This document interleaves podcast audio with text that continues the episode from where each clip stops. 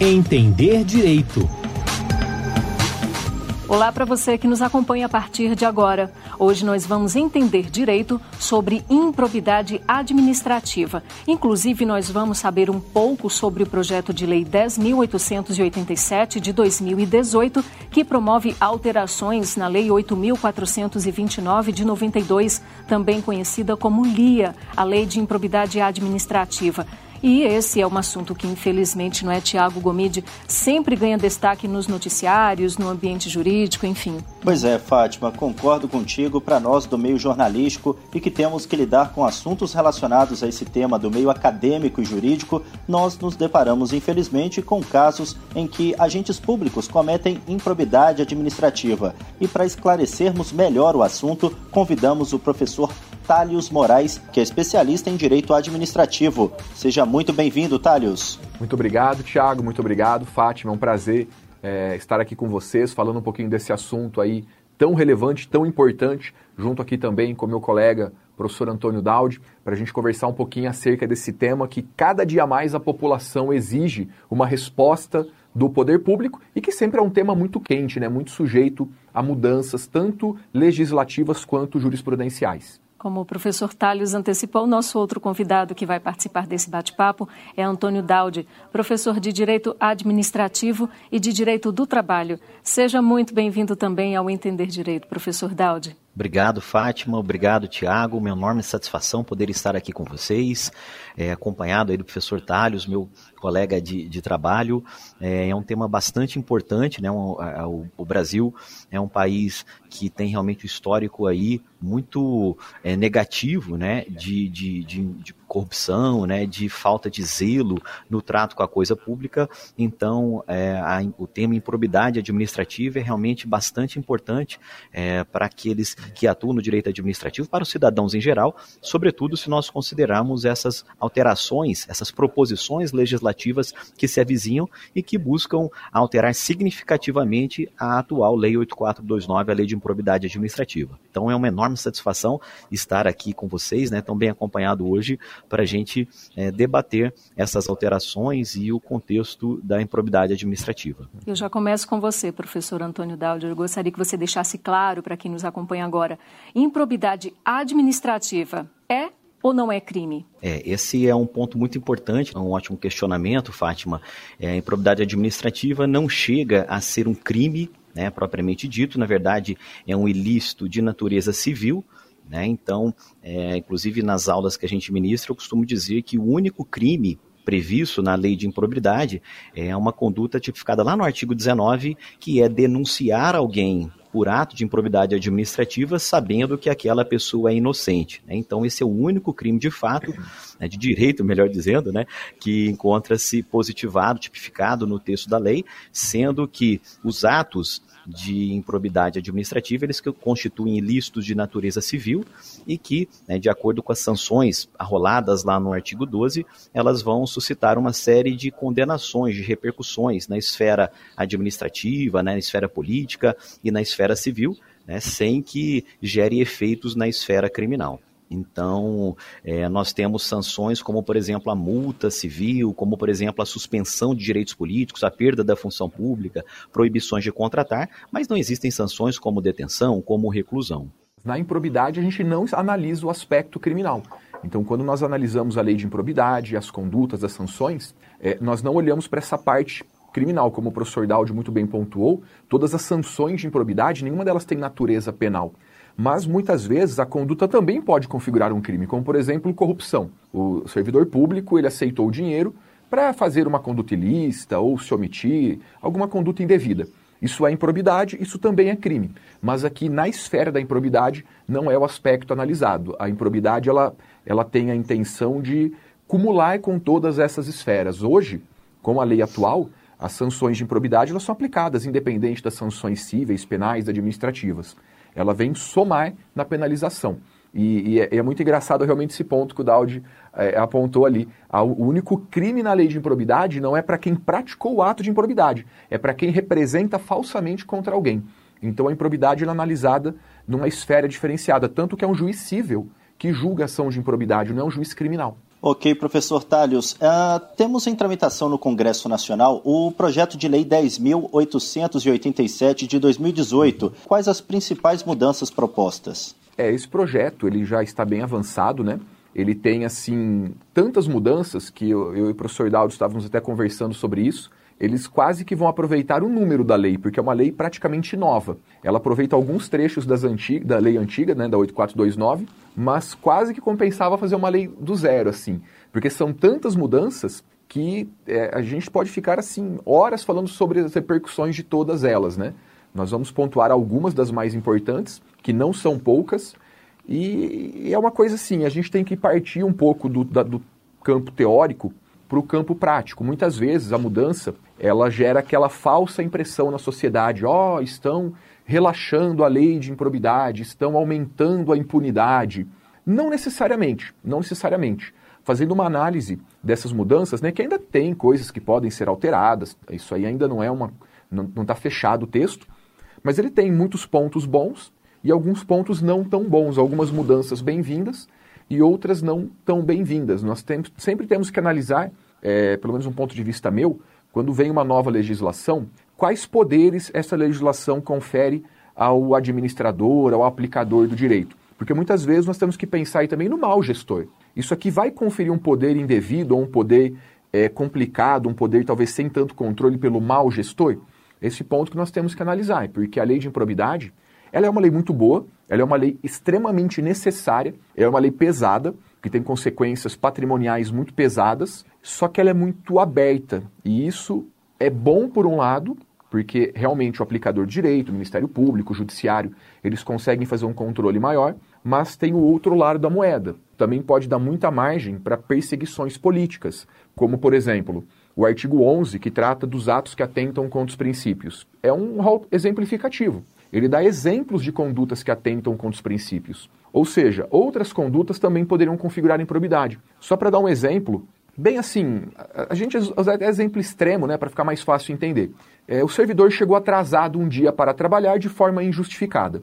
Isso no estatuto geralmente é punido com advertência, uma infração leve. Mas esse é um ato que atenta contra a moralidade. Então, teoricamente falando, isso seria improbidade. Teoricamente falando, o servidor poderia responder por improbidade, cuja uma das consequências é a perda da função pública, ou seja, teria uma, uma desproporção muito grande do que está no Estatuto na Lei de Improbidade. Claro que esse é um exemplo é, que eu trago ao extremo, mas mostra como a Lei de Improbidade, em muitos casos, por ser muito aberta, ela poderia dar margem a esse tipo de interpretação. E você, professor Daldio, gostaria então de ouvir sua opinião em relação às sugestões propostas nessa proposição em tramitação lá no Congresso? É, são várias mudanças. Né? Na verdade, ao final, nós teríamos praticamente uma nova lei de improbidade. Né? Vai ser mantido lá o mesmo número, como o professor Tales comentou, é, mas será realmente um novo ato normativo. Né? Então, são várias as mudanças. Né? Na minha avaliação, algumas bastante positivas, é, é, que buscam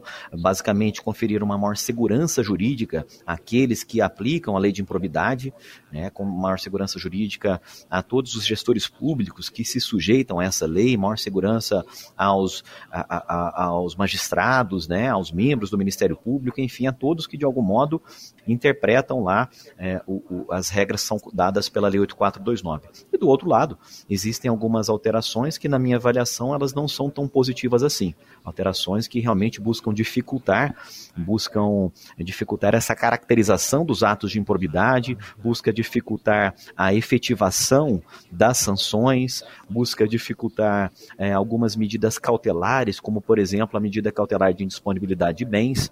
Né? Então, realmente são várias as mudanças uma mudança bastante significativa, o professor, professor Talhos já comentou, né, realmente a cessação é o fim da possibilidade de atos de improbidade culposos.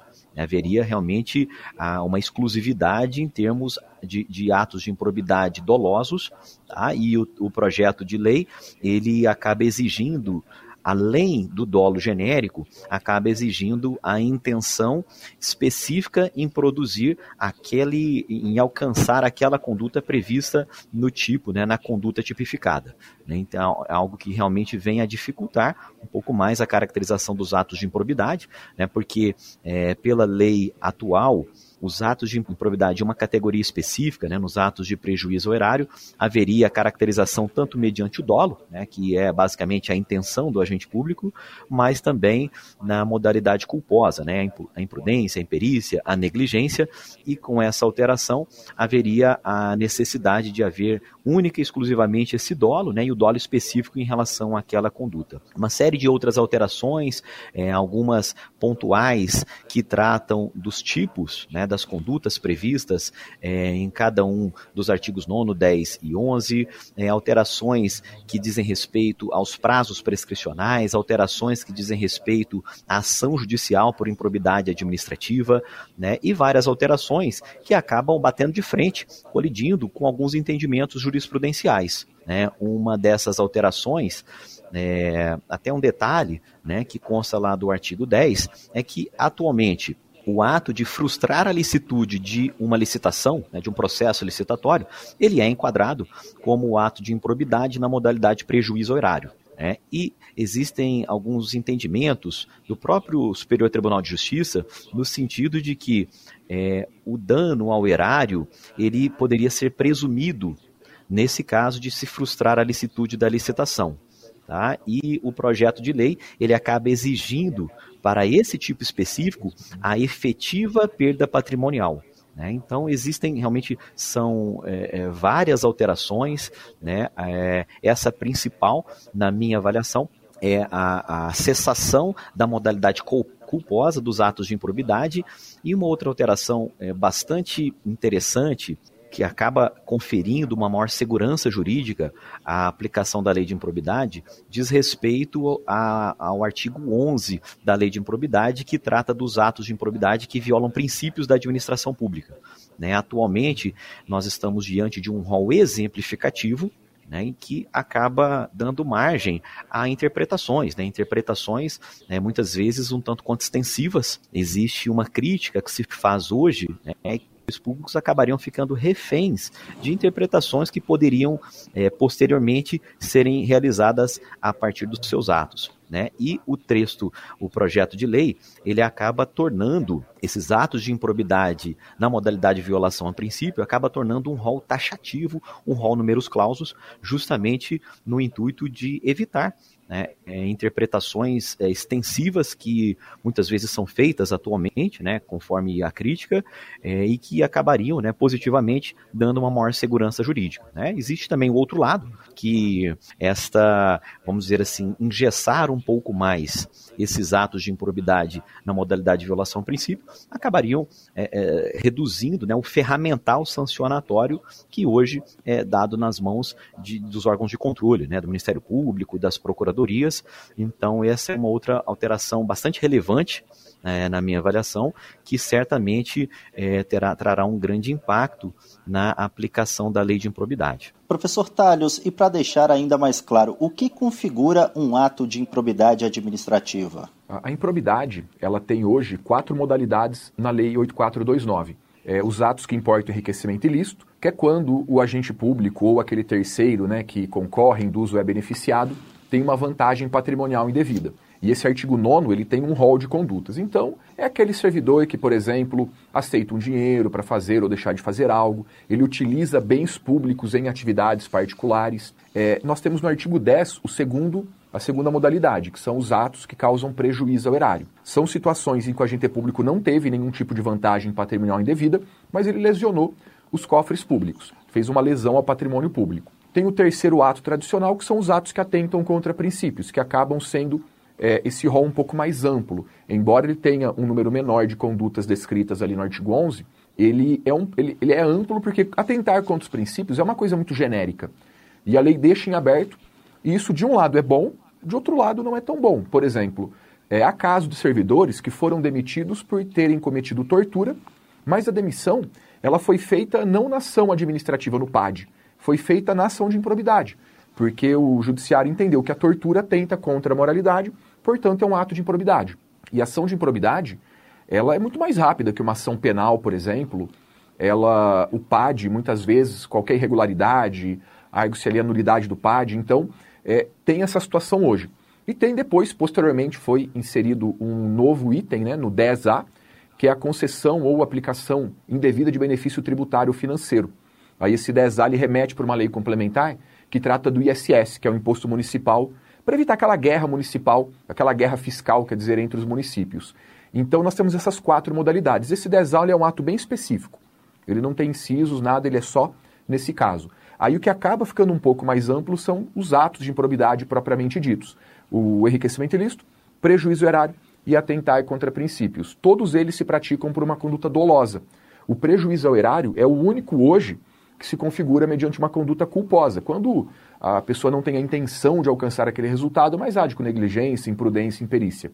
Então, no caso dos atos de improbidade, é, o elemento subjetivo é um requisito. O prejuízo erário ele é um pouco mais fácil ser configurado, porque ele também admite uma modalidade culposa. Ok, e conforme a LIA, professor Daldi, quem pode ser atingido por atos ímprobos? É apenas a administração pública ou particulares, partidos políticos e outras instituições também podem ser incluídos nessa hipótese? Sim, a lei é, também em relação aos sujeitos passivos, né, vamos dizer assim, as vítimas dos atos de improbidade, também ela nos traz atualmente um rol bastante amplo né, tanto a administração pública, direta, indireta, as entidades controladas pelo poder público, direta ou indiretamente, poderiam ser alcançadas, é, particulares que, de algum modo, a, o poder público haja concorrido né, para a constituição do seu patrimônio, para a receita anual. Né, e aí, seja com mais de 50%, é, seja com menos de 50%, né, a gente costuma dizer que se há, é, em alguma medida, recurso público presente na constituição ali de um, de um particular, né, do patrimônio de um particular, se há recurso público de algum modo é, sendo participando lá da receita anual de uma entidade privada, ali haveria sim a incidência das regras da Lei 8429. Né? Então, realmente é um campo bastante amplo, tanto se a gente é, examina a lei sob, por esse prisma é, passivo, né, que são as vítimas dos atos de improbidade, como também pelo prisma ativo, né, que são aqueles agentes ímprobos mesmo, aqueles é, agentes públicos né, nas mais variadas situações, mesmo que transitoriamente, mesmo que até mesmo sem remuneração, né, se de algum modo eles atuam ali em nome do poder público, eles também podem ser alcançados, podem receber uma sanção da lei de probidade. Né? Até curioso, existem alguns precedentes judiciais que entendem que até mesmo um estagiário é estagiário lá de um órgão público, ele é alcançado, né, ele seria um agente público aos olhos da lei de improbidade, então ele poderia ser destinatário, é, em alguma medida, das sanções previstas na lei. Né? E nesse ponto, até é, me estendendo um pouco mais, Fátima, é, os particulares, né, muito embora a lei tenha sido criada inicialmente para dissuadir essas condutas desonestas por parte dos agentes públicos, os particulares, né, a depender da conduta, eles também podem, no que couber, serem destinatários das sanções previstas na lei. Né, o particular que induz, concorre e agora, né, de acordo com o projeto de lei que se beneficia de maneira dolosa de um ato de improbidade, ele também poderia receber, é, no que couber, as sanções, né, as duras sanções trazidas no texto da lei. E quais as punições previstas na LIA para quem comete improbidade administrativa, professor Talhos? É, ali, Tiago, a lei de improbidade ela é uma lei bastante severa, é uma lei muito pesada. Ela tem várias sanções previstas ali dentro do artigo 12 do 8429. É, a primeira das penalidades, porque quando a gente fala do 8429, ela vem regulamentar o artigo 37, parágrafo 4 da CF, que traz quatro situações, mas a lei de improbidade aumenta um pouco esse rol. A primeira é a perda da função pública. O servidor ali ele perde a função pública. É, é uma penalidade que exige trânsito em julgado. A segunda é a suspensão dos direitos políticos. Aí o prazo ele varia dependendo qual ato que a pessoa incorreu. Por exemplo, enriquecimento ilícito, que é o mais grave, é de 8 a 10 anos. É, atentar contra princípios que seria o menos grave são de 3 a 5 anos. Essas duas penalidades, elas são efetivadas só com o trânsito em julgado. Aí acontece até uma situação que às vezes a população em geral não entende muito bem, né? Uma vez um conhecido até, para exemplificar, estava falando, ah, parece que nada funciona no país, reclamando. Tem um sujeito que trabalhava numa prefeitura e ele foi condenado por improbidade e ainda estava trabalhando. Eu falei, sim, pode ocorrer, porque a ação não transitou em julgado. Então, enquanto ela não transita em julgado, se ele não foi afastado do cargo, ele continua trabalhando. Então, essas duas penalidades hoje têm essa característica e com a mudança da lei, é, eles querem que todas as penalidades tenham essa característica, o que, na minha opinião, não é uma coisa tão boa, porque realmente você fazer a suspensão dos direitos políticos, a perda da função pública, com uma decisão de primeira instância, é um pouco severo demais. Mas uma decisão é, de segunda instância proferida pelo órgão colegiado, na minha opinião, já é mais do que o suficiente para ser caracterizada a improbidade para ser aplicadas sanções. Porque exigir o trânsito em julgado, a gente sabe que infelizmente é algo que pode demorar muito tempo. E nisso acabaria privilegiando é, quem realmente deveria ser punido pela lei. Além disso, tem também a possibilidade da indisponibilidade dos bens, que não é bem uma penalidade, ela é uma medida cautelar, que é para assegurar é, que a pessoa que esteja sendo investigada, processada por improbidade, ela não oculte o seu patrimônio. E também tem algumas mudanças acerca da indisponibilidade, que hoje vem, é, vem aí de encontro com a jurisprudência do STJ. O STJ tem umas jurisprudências muito boas acerca da indisponibilidade dos bens, muito elogiadas, e a lei, nessa parte, na minha opinião, ela não é tão boa, porque ela alivia um pouquinho, é algo que a gente pode pontuar na sequência. É, tem também a perda dos bens valores acrescidos ilicitamente, então tudo que a autoridade, o terceiro beneficiário, praticou ali, teve de benefício, ele perde. O integral ressarcimento ao erário, também é uma das penalidades, quando houver dano, independente de qual ato que ele foi configurado. Tem também a possibilidade de aplicação de uma multa de natureza civil. É uma multa que depende do ato, ela também varia. Se for enriquecimento ilícito, até três vezes o valor que ele enriqueceu ilicitamente. Se for prejuízo erário, até duas vezes o dano. Por exemplo, ele causou um milhão de prejuízo erário. A multa pode ser de até dois milhões. E quando for atentar contra princípios, até cem vezes o valor da remuneração do agente público. E o ato novo, que é o DESA, seria até três vezes também o benefício indevido. E tem um outro, uma outra penalidade, que é está também no artigo 12, que é uma proibição de contratar ou receber benefícios ou incentivos fiscais ou creditícios direta ou também por intermédio de pessoa jurídica da qual é, o condenado seja sócio majoritário e o prazo varia de acordo com o ato de improbidade. Então a gente verifica que a improbidade ela tem várias sanções. É, só de caráter patrimonial, além da perda da função pública, né, que o servidor deixa de ganhar, ele tem ali o, o, a, o perdimento dos bens, o ressarcimento e a multa de natureza civil. Então a gente vê que é uma lei muito pesada também no aspecto patrimonial. Ainda com você, Talhos, em quais situações se justifica o afastamento do agente público acusado de praticar o ato ímprobo? O afastamento, hoje, a lei de improbidade, ele trata de forma bem genérica. Ele fala que o afastamento é necessário para evitar que o investigado, que o servidor, influa na apuração da infração. Então ela é bem genérica, basicamente em situações que o servidor puder atrapalhar nas investigações ou que houver ali alguma possibilidade dele continuar ilesando, o afastamento pode ser feito. O único ponto que a lei de improbidade hoje trata é que esse afastamento ele, é, ele não é uma penalidade, tanto que ele ocorre sem a, o prejuízo da remuneração, ou seja, ele continua recebendo. Aí, na prática, acaba sendo utilizado o prazo previsto em cada estatuto. Por exemplo, a 8.112, ela contempla que esse afastamento pode ser por até 60 dias, prorrogável por mais 60 dias, por mais até 60 dias. Aí a mudança na lei de improbidade também vem para regulamentar um pouco essa parte. Mas o afastamento, ele já é previsto em muitos estatutos também, já é um, é um dispositivo que não é uma, uma inovação da Lei 8429. Ela também prevê essa possibilidade, podendo ser determinada tanto pela autoridade judicial como pela autoridade administrativa, ou seja, pelo juiz ou pela autoridade administrativa, para evitar que o servidor atrapalhe nas investigações ou mesmo continue praticando ilícitos. Mas os estatutos, em geral,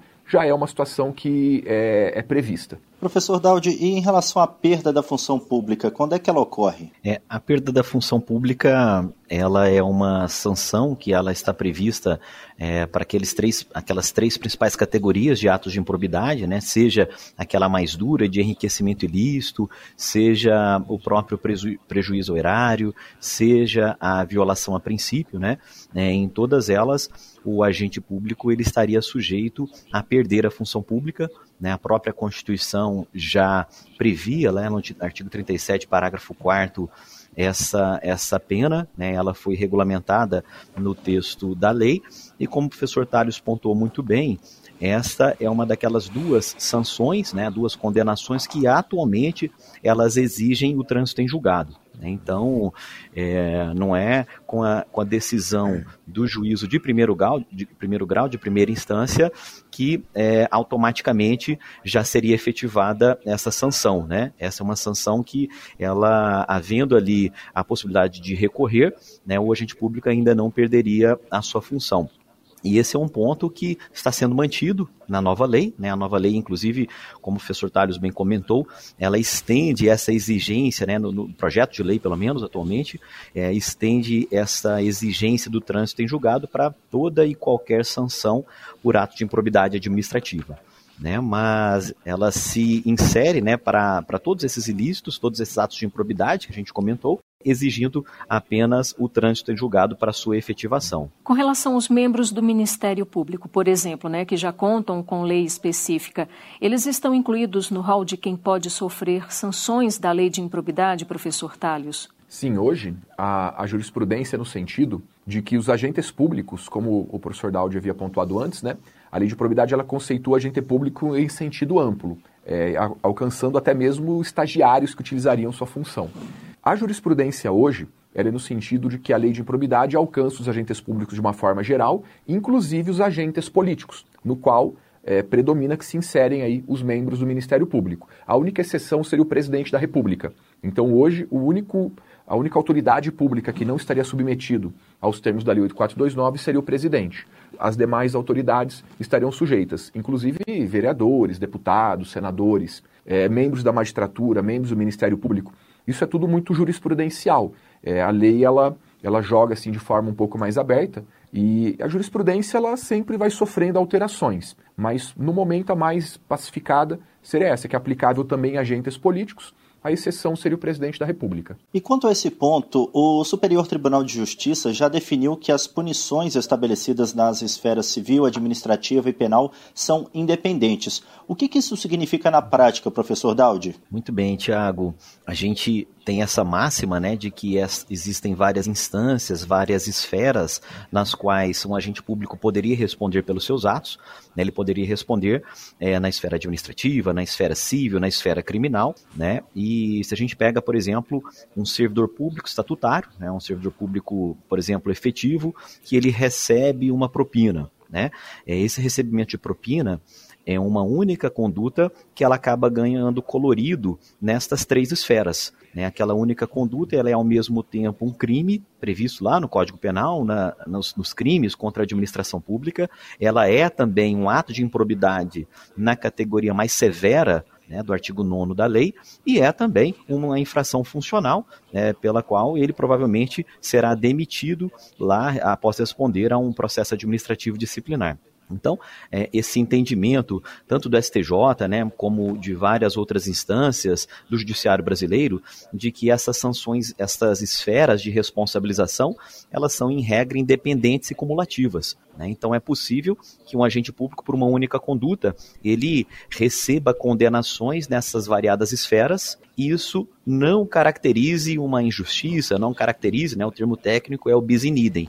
Então, a regra geral é justamente que é uma única conduta caso é, venha a incidir em vários sistemas, né, vários no sistema é, de, de, repercussão é, criminal, né, no sistema é, aqui de improbidade administrativa, né, sistema civil, lá é no subsistema de persecução administrativa, é o agente público ele poderia receber é, punições de todas essas esferas, né, e até é uma boa pergunta, Tiago, porque esse é um ponto que o projeto de lei ele busca equacionar. Né? O projeto de lei ele, ele acaba dizendo né, que se é, o agente público for condenado, por exemplo, no âmbito, na verdade, se ele for absolvido né, no âmbito de uma ação criminal e essa absolvição seja confirmada por um órgão colegiado, né, por um tribunal, qualquer que seja a causa dessa absolvição, segundo o projeto de lei, isso acabaria comunicando com a esfera de persecução da, de improbidade administrativa.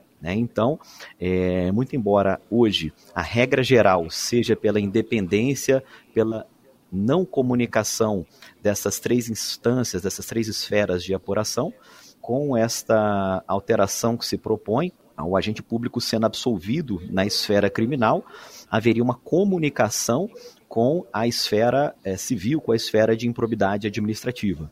Né? Entende-se que o processo criminal É, muitas vezes ele acaba se aprofundando um pouco mais na instrução probatória, né? ele acaba se aprofundando um pouco mais nas circunstâncias que gravitam ali em torno da, das notícias, da, da, dos fatos né, que são alegados, e é por esse motivo que entende-se que em algumas situações, né, a depender ali é, das circunstâncias, a decisão na esfera criminal ela acabaria repercutindo também sobre outras esferas, né, a exemplo aqui da esfera de persecução administrativa. Até quando surgiu a, a, a própria lei de improbidade, né, a lei 8429, é, houve uma série de alegações é, no sentido de que, por exemplo, os prefeitos eles não estariam sujeitos às sanções da lei de improbidade, porque eles já receberiam sanções de outros sistemas de persecução, né? É, e o entendimento, inclusive, do Superior Tribunal de Justiça é no sentido de que a lei de improbidade ela vem a crescer, ela vem criar um novo sistema, né, de, é, de, de responsabilização dos agentes públicos que se soma aos pré-existentes. Mas esse é, uma, é um ótimo, Tiago. Vamos ver se é, o texto do projeto de lei, se realmente ele é aprovado tal qual está atualmente para debate. Eu gostaria então de saber do professor Talho se para a configuração do ato ímprobo, né, é necessário que haja dolo, isto é, que seja comprovado que o agente que causou dano ao erário quis o resultado ou assumiu o risco de produzi-lo? É, hoje, na lei atual de improbidade, né, 8429, no texto atual, o dolo ele é um requisito para todos os atos de improbidade. Justamente no caso do prejuízo erário, tem uma alternativa, que seria dolo ou culpa. Então, enriquecimento ilícito, atentar contra princípios, é somente por dolo, somente quando ele tem a intenção de alcançar aquele resultado. O prejuízo erário hoje, ele não, o, o dolo não é imprescindível para sua configuração. Ele também poderia por uma conduta culposa, quando o agente público age com negligência, imprudência, imperícia. Seria o caso, por exemplo, de um agente público que é negligente no trato da coisa pública. Ele é responsável por armazenar e ele acaba é, fazendo a má gestão. Um, um, exemplo que a gente encontra até alguns julgados um pouco mais esparsos. É, o servidor ele é responsável por aquele veículo e o veículo ele é a gasolina e ele não se atenta e coloca álcool no veículo ou vice-versa e acaba gerando um prejuízo. Pode ser comprovado que ele agiu negligentemente, ele não prestou atenção, ele não tomou as cautelas devida, devidas, então poderia configurar improbidade. É, a alteração com a nova lei, né, na verdade, na mudança do 8429, ela cessaria o prejuízo erário por culpa. Seria algo que aconteceria até apenas de forma dolosa e, como o professor Daudi ali também apontou, teria que ser aquele dolo específico, dolo com a intenção de alcançar aquele resultado é algo que restringiria bastante o alcance da lei na parte do prejuízo erário. Professor Daudi, e é possível a conversão da perda da função pública em cassação de aposentadoria de servidor condenado por improbidade? É sim, Tiago. É, esse é um ponto que não se encontra previsto expressamente na lei, né? A lei acaba não trazendo esse detalhe, mas existem julgados que admitem essa possibilidade. Né? Então, por exemplo, se o agente público, quando em atividade, ele praticou um ato é, de improbidade administrativa, né? É, e esta, é, esse ato praticado somente foi descoberto, somente foi identificado posteriormente à sua aposentadoria, é, já existem precedentes no sentido de admitir esta conversão, né? E essa conversão, ela na verdade, ela já existe nos nos estatutos dos servidores públicos, né? A gente pega, por exemplo, a Lei 8.112, que é o Estatuto dos Servidores Federais, ela, esta sim prevê expressamente que a cassação de aposentadoria é uma das sanções previstas é, quando o servidor público ele pratica alguma das sanções, algum, algumas das infrações que quando da atividade levariam a sua demissão, né? Pode ser que após ele ter se aposentado, ele tenha aposentadoria ou até mesmo uma disponibilidade caçada. É, então isso é algo que acabou sendo herdado do, dos estatutos, né, dos estatutos funcionais e acaba sendo aplicado também no âmbito da lei de improbidade. Quanto ao vínculo entre a administração pública e quem cometeu o ato ímprobo, é possível, por exemplo, que a perda da função atinja o cargo do agente público à época do cometimento do ato ímprobo e também outro cargo que ele esteja ocupando na época do trânsito em julgado da condenação imposta em ação de improbidade? Eu gostaria de ouvir então o professor Talhos. É, esse também é um ponto que a Lei 8429 ela não prevê expressamente. Ela trata né, da perda da função pública inclusive no caso de cargos como mandato eletivo, cargo de comissão, são de confiança, que são funções transitórias, hoje a prescrição seria inclusive ao término do, do exercício. Então a lei ela não prevê expressamente essa possibilidade, também é um dos pontos que nós temos omissos dentro do 8429. E aí a jurisprudência, ela sempre que vem regulamentando esses pontos. E a jurisprudência muitas vezes ela não é pacífica. Nós temos julgados em um sentido, em outro, com o tempo é, ele, ele pode se alternar também. São pontos que seriam muito interessantes de serem tratados especificamente dentro da lei de improbidade, até para poder gerar uma segurança jurídica maior, né? Como o professor Daud apontou antes, a, a, lei ela dá muitas margens. Então, como ela acaba sendo muito omissa, como ela acaba é, encontrando ali muitas brechas, né? Muitas, fa muitas faltas de previsão, isso acaba dando margem para muita discussão. E aí acaba sobrando para os tribunais superiores resolverem, né? Mormemente o STJ, que é o tribunal que tem aí dezenas, quiçá centenas de jurisprudências em torno da, da, da improbidade administrativa. Porque, sim, seria possível, porque uma vez ele perde a função pública, uma das consequências é a suspensão dos direitos políticos, com direito político suspenso, ele não poderia ter uma outra função pública. Então também é algo que dá margem para bastante discussão até para pontuar uma das alterações né, no projeto de lei que diz respeito justamente a esse ponto que o Talhos é, bem comentou, né, que a Fátima perguntou, que é que a, o projeto de lei prevê que, em regra, a perda da função pública, é, o, o, agente público perderá aquela função pública que ele ocupava quando do cometimento da, da infração. Né. Então, via de regra, é essa função que ele irá perder.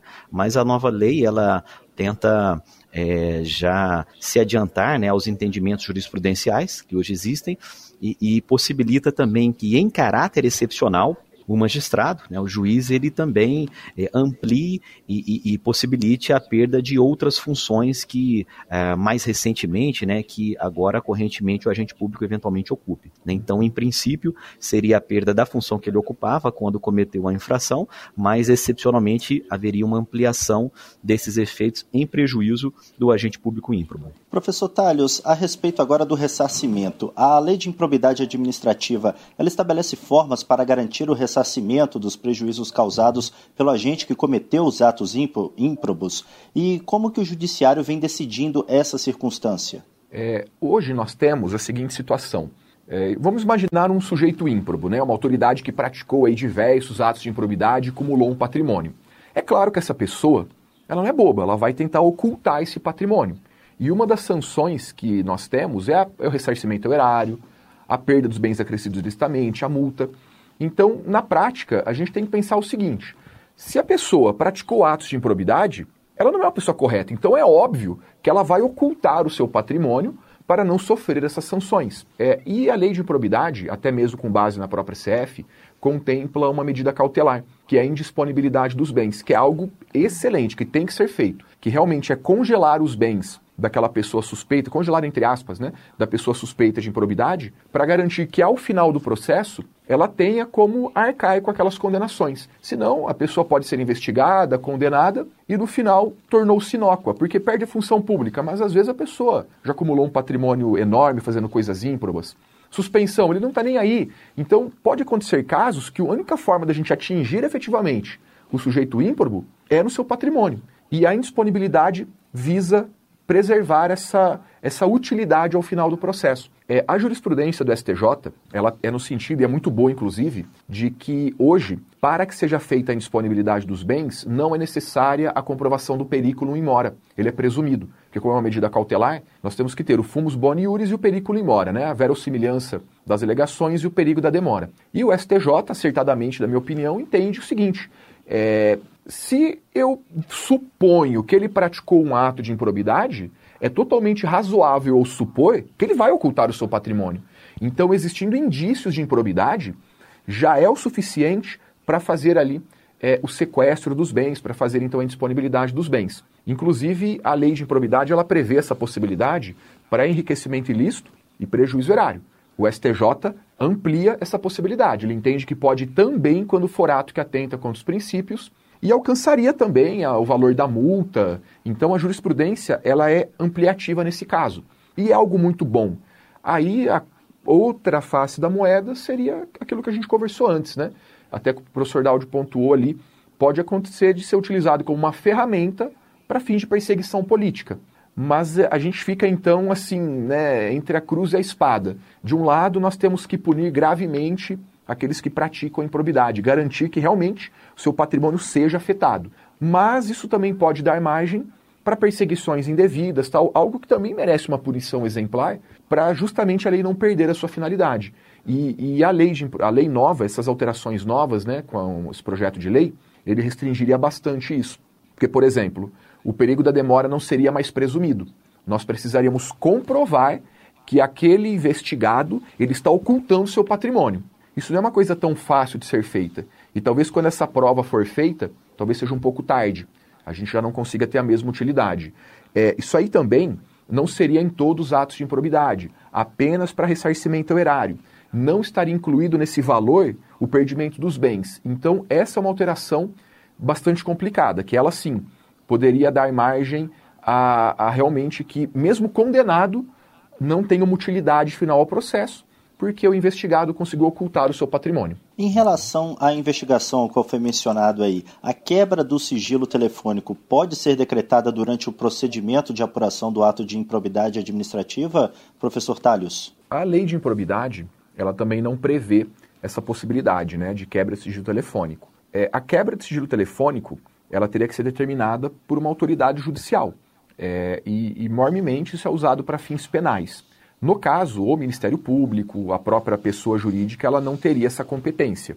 É, e hoje é, é, admitido também, por exemplo, na lei de improbidade, na, nas ações de improbidade, a lei também não fala, né, a jurisprudência, até o uso da prova emprestada, desde que seja assegurada a ampla defesa. É também mais um ponto que a gente não encontra a previsão atualmente na lei de improbidade, mas que, dependendo, poderia ser usado uma prova emprestada, ter uma determinação judicial. Aí entraria justamente nessa discussão que, é, como a gente fala de, para investigação de um crime, é uma coisa mais, mais tranquila, muito mais admitido pelo ordenamento jurídico. A ação de improbidade, por não ter essa natureza penal, ela já tem algumas certas discussões, embora é, a grande maioria dos atos de improbidade acabem configurando também um crime. Ainda mais quando a gente pensa em enriquecimento ilícito, talvez até prejuízo erário, né? que embora o prejuízo erário culposo muitas vezes não, não enquadraria. Mas também é um dos pontos que a lei, no momento, ela não, não trata. Professor Daudi, gostaria de complementar alguma coisa sobre esse ponto? Sim. É, dentro da, dos trabalhos investigativos né, do Ministério Público, a gente chama lá de etapa é, preparatória, o Ministério Público ele acaba utilizando ali de uma série de medidas, de uma série de diligências para realmente é, garear insumos é, insumos estes que capazes de evidenciar as alegações, né, o cometimento lá de, de atos ímprobos, né, e uma medida que é bastante comum, que é realizada, é a quebra do sigilo bancário. Né, então, muitas vezes suspeita-se ali de um enriquecimento ilícito, né, por mais que ah, o artigo 9 da lei presuma que, havendo uma evolução patrimonial incompatível com a renda do, do, do, agente público, né, havendo ali aquisição de bens desproporcionais à renda, haveria uma presunção de que a origem daqueles recursos é uma origem ilícita, muitas vezes o Ministério Público, ele, é claro, ele precisa realmente enrobustecer ali é, em termos probatórios, né, antes do oferecimento da ação, então é comum é, um manejo de, de, de medidas como essa, né? E principalmente a, a, quebra do sigilo bancário, né? A quebra do sigilo bancário acaba tendo requisitos menos exigentes do que a quebra do, do sigilo telefônico, né? Que é mais própria lá de ações é, do campo penal. Então, apenas para pontuar aí algumas poucas considerações, Thiago. Professor Tales, eu gostaria então de saber se existe a prescrição para ações de improbidade administrativa? E se sim, aproveitando aí, eu quero saber também, é, professor Talhos, qual seria esse prazo prescricional? É, a prescrição hoje, na lei de improbidade, ela também tem alguns pontos e tem um monte de jurisprudências em cima, né?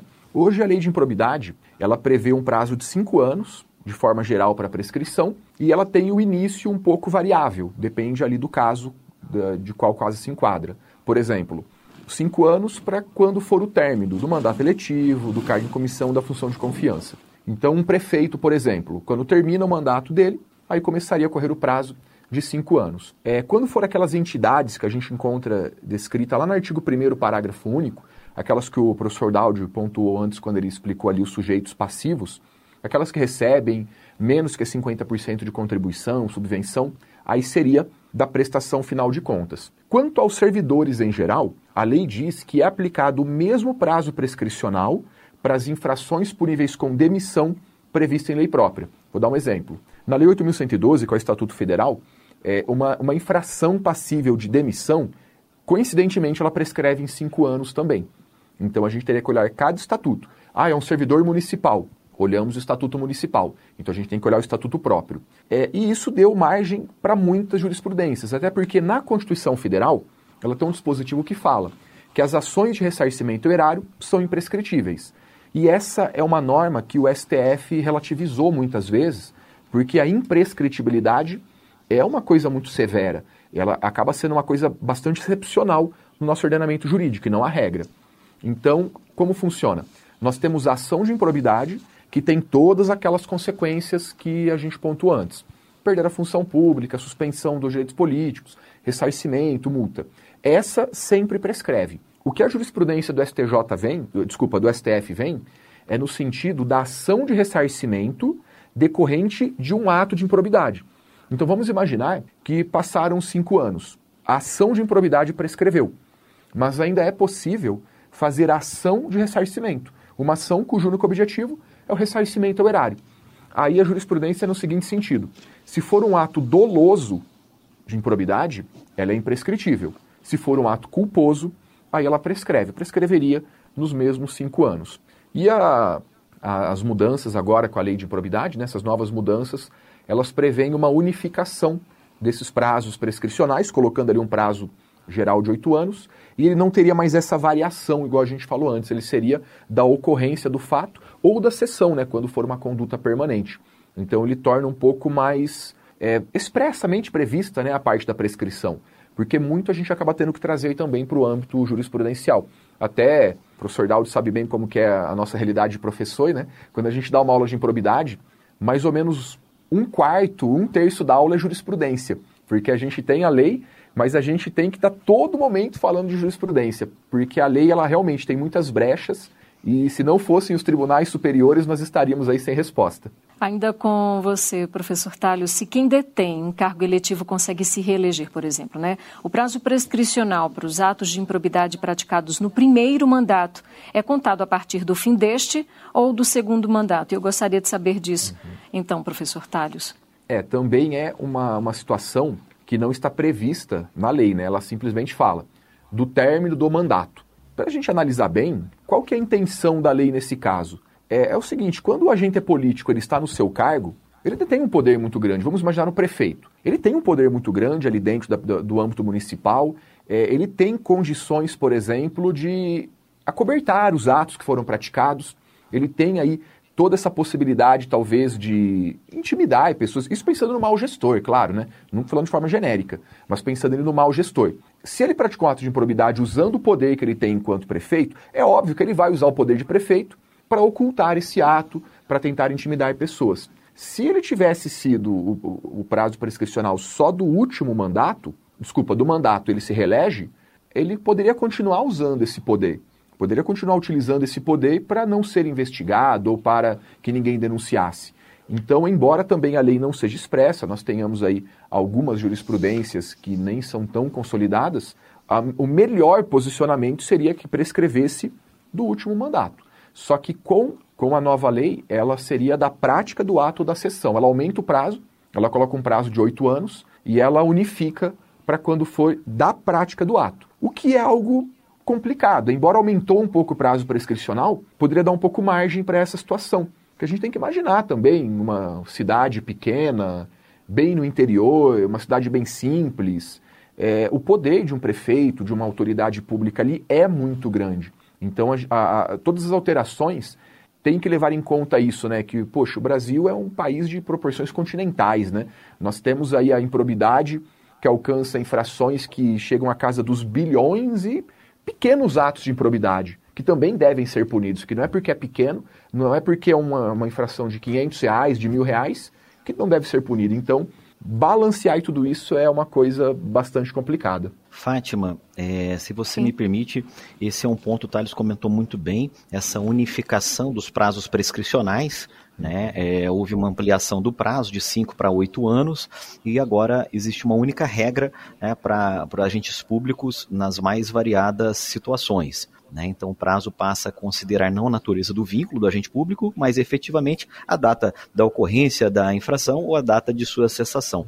E tem um ponto é, que está sendo bastante questionado, né, e com razão, que é o seguinte: a, o projeto de lei, né, falando aí nas alterações, o projeto de lei ele prevê um prazo de 180 dias para a conclusão do inquérito civil que vai apurar ali é, os indícios, os indicativos do cometimento do ato de improbidade. Né? Então, é, hoje, algo que não existe expressamente no texto da lei, né? então haveria ali uma amarra adicional para que, por exemplo, o Ministério Público efetuasse esse trabalho investigativo, né, preparatório, é, antes do oferecimento da ação. Então, passaria a ter sim esse prazo de 180 dias. A lei até, o projeto de lei até prevê a, sua, a possibilidade de sua prorrogação é, por mais 180 dias, né, mas é sim um fato que várias entidades, vários estudiosos do direito administrativo têm questionado, têm é, é, apontado aí, né, uma possível fonte, sim, de, de impunidade, né, e com razão, né, dada essa limitação temporal a, ao trabalho do Ministério Público, né, esse trabalho investigativo preparatório no âmbito do inquérito, do inquérito civil. Tiago e professores, eu estou achando que com a aprovação desse projeto de lei, quando ele virar lei, de fato, a gente vai precisar fazer um entender direito novo com vocês, inclusive, né? Já estou aqui antecipando o convite para falarmos dessa, dessa nova legislação, né? Pois é, realmente, Fátima. E, professor Daudi, em relação à revisão da lei, você avalia que vai demorar para ela entrar em vigor e, ou se vai ter mais mudanças ainda pela frente? Ah, é, eu vislumbro que sim, que é, certamente é, esse não é o texto, não é algo fechado, né? Foi o texto que chegou agora em junho é, no Senado Federal. Né? Na verdade, foi aprovado na Câmara em junho e houve um início de discussão no âmbito do Senado Federal e a conclusão agora recente é que deveria haver um aprofundamento dos estudos. Né? Então a gente vislumbra que sim, é, haverá uma série, né? claro, a gente falando aí no, no, campo já um pouco mais especulativo, né? mas a gente vislumbra que sim, é, o Senado Federal, no seu papel lá de casa revisora, ele vai sim é, efetuar ajustes né? no sentido de aprimorar, no sentido de colher uma série de subsídios né? que várias entidades já manifestaram, né? que estudiosos, é, preocupações que vários estudiosos têm oferecido a respeito dessas alterações né? Como o Thales pontuou logo no início, é, existem alterações que, na minha visão, né, na minha visão de, de de alguém que estuda o direito administrativo são é, bastante interessantes, mas existem também algumas alterações que é, geram certa preocupação. Né? Então, é, vamos aguardar aí esse trabalho, esse nosso processo legislativo, né, que é bicameral, para que realmente a gente tenha ali a, uma depuração é, uma boa depuração nestas regras que estão sendo propostas. Professor Talhos, queria ouvir também a sua opinião. É, é como, todo tema, como, como todo tema polêmico, ele gera uma discussão muito grande, o que acaba retardando um pouco o, todo o processo legislativo. Eu ainda acho que teremos sim muitas mudanças no projeto de lei. É, tem muitas coisas sendo discutidas, muitos pontos que são bons, muitos pontos que são ruins. E é algo que realmente tem uma repercussão muito grande na sociedade. Então, a gente, por exemplo, logo estamos aí em época política, em ano político. Os próprios né, políticos, os próprios parlamentares vão ter um certo receio de aprovar uma lei que talvez seja vista como benéfica à impunidade. Porque, às vezes, analisando de uma forma mais leiga, ela, em alguns pontos ela realmente pode privilegiar a impunidade. Então é algo que pode acabar virando uma bandeira política. Por exemplo, ó, quem for contra a lei, a lei nova, né, a alteração, é a favor da impunidade, ou vice-versa. Então pode acabar caindo um pouco para o campo político, aí que vai demorar mais mesmo. Mas é uma, é uma mudança necessária, até para a gente realmente ter uma segurança jurídica maior. Eu creio que muitos pontos devem sim ser revisados, ainda vai ser é, objeto de muita discussão, pois há mudanças que não fazem tanto sentido poxa, nós já temos uma jurisprudência consolidada dos tribunais naquele sentido. Por que, que a lei tem que vir ao contrário daquilo? Não, não é algo assim salutar. Então tem muito ainda a ser discutido. Eu acho que isso aí cada vez mais está né, tá caindo na imprensa e sempre que cai na imprensa, aí a população em geral vê e como o combate à impunidade, o combate à improbidade, o combate à corrupção é, é uma coisa extremamente cobrada, o que é muito bom, eu acho que ainda eles vão ter que ter muito mais cautela para fazer essa lei virar, esse projeto de lei efetivamente virar uma lei. Ok. E hoje você entendeu direito sobre improbidade administrativa e sobre o projeto de lei 10.887 de 2018, que promove ou sugere alterações na lei 8.429 de 92, também conhecida como LIA, a Lei de Improbidade Administrativa. Nós conversamos com o professor Antônio Daudi, a quem eu agradeço a participação na nossa conversa de hoje, professor. Poxa, Fátima, eu que agradeço, Tiago, professor Talhos, foi uma enorme satisfação trazer aqui algumas poucas considerações a respeito né, da lei, né, do projeto é, de lei que agora está sob discussão. A gente espera que a cada dia, né, é, a gente tenha um aprimoramento no funcionamento da administração pública, que essa lei é, e que essas alterações consigam realmente contribuir para que a gente tenha um país que, é, é, cujas engrenagens né, funcionem cada vez melhor, pautadas pelo interesse público, pautadas pela lisura, né, pelo zelo no trato da coisa pública. Então, realmente, é, esse é o maior anseio, né, enquanto é, profissional, enquanto cidadão, né, então, e é de extrema importância que todos, né, todos os cidadãos, todos aqueles estudiosos do direito, eles realmente estejam por dentro, né, sejam capazes aí de acompanhar até mesmo pensando aí no controle social e consigam, né, de algum modo é, participar dessas discussões, né, e quem sabe é, pressionar né, o nosso legislativo para que a gente tenha aí ao final o melhor resultado legislativo né, em termos dessas alterações. Mas foi uma enorme satisfação poder estar aqui com vocês né, e fico aí à disposição para quaisquer dúvidas, quaisquer colocações. Agradecemos também a participação do professor Talios Moraes, que também é especialista em direito administrativo. Professor, muito obrigado pela presença. Muito obrigado, Tiago. Muito obrigado, Fátima, pelo convite. Foi um prazer é, poder vir aqui contribuir um pouquinho aí com esse debate tão importante, né? Uma coisa que é um anseio tão grande da população e que realmente merece muita discussão, merece muita análise, não é um assunto que pode ser tratado levianamente, porque cada dia mais a população cobra realmente do poder público a lisura, a imparcialidade, a probidade, a retidão, e é algo que tem que ser sempre a regra, né? Aquela imagem antiga do servidor público corrupto ou que está sujeito à propina, isso é algo que há muito tempo já não existe mais, há muito tempo não é a regra, virou exceção. E nós que somos servidores também, temos a intenção realmente de que haja um combate muito firme contra esse tipo de atitude, porque é do nosso interesse que aqueles que não coadunam da mesma posição, da mesma, é, do mesmo zelo pelo interesse público, realmente sejam extirpados do serviço público. Realmente não é para ter lugar esse tipo de atuação. E a legislação, sim, tem que sempre caminhar aí nesse sentido. E a gente sempre torce muito para que os parlamentares também tenham essa visão e também procedam dessa forma. Também foi um prazer estar aqui conversando com meu colega de trabalho, também colega servidor, professor Daudi. É sempre aí um prazer enorme. Também fico à disposição para futuros convites, futuras dúvidas. E, mais uma vez, muito obrigado pelo convite, foi um prazer participar. É isso, pessoal. Antes de encerrar, eu lembro para você que o Entender Direito está na programação da TV Justiça, da Rádio Justiça e no canal do STJ no YouTube e em podcast nas plataformas digitais de sua preferência. A gente se encontra. Tchau, tchau.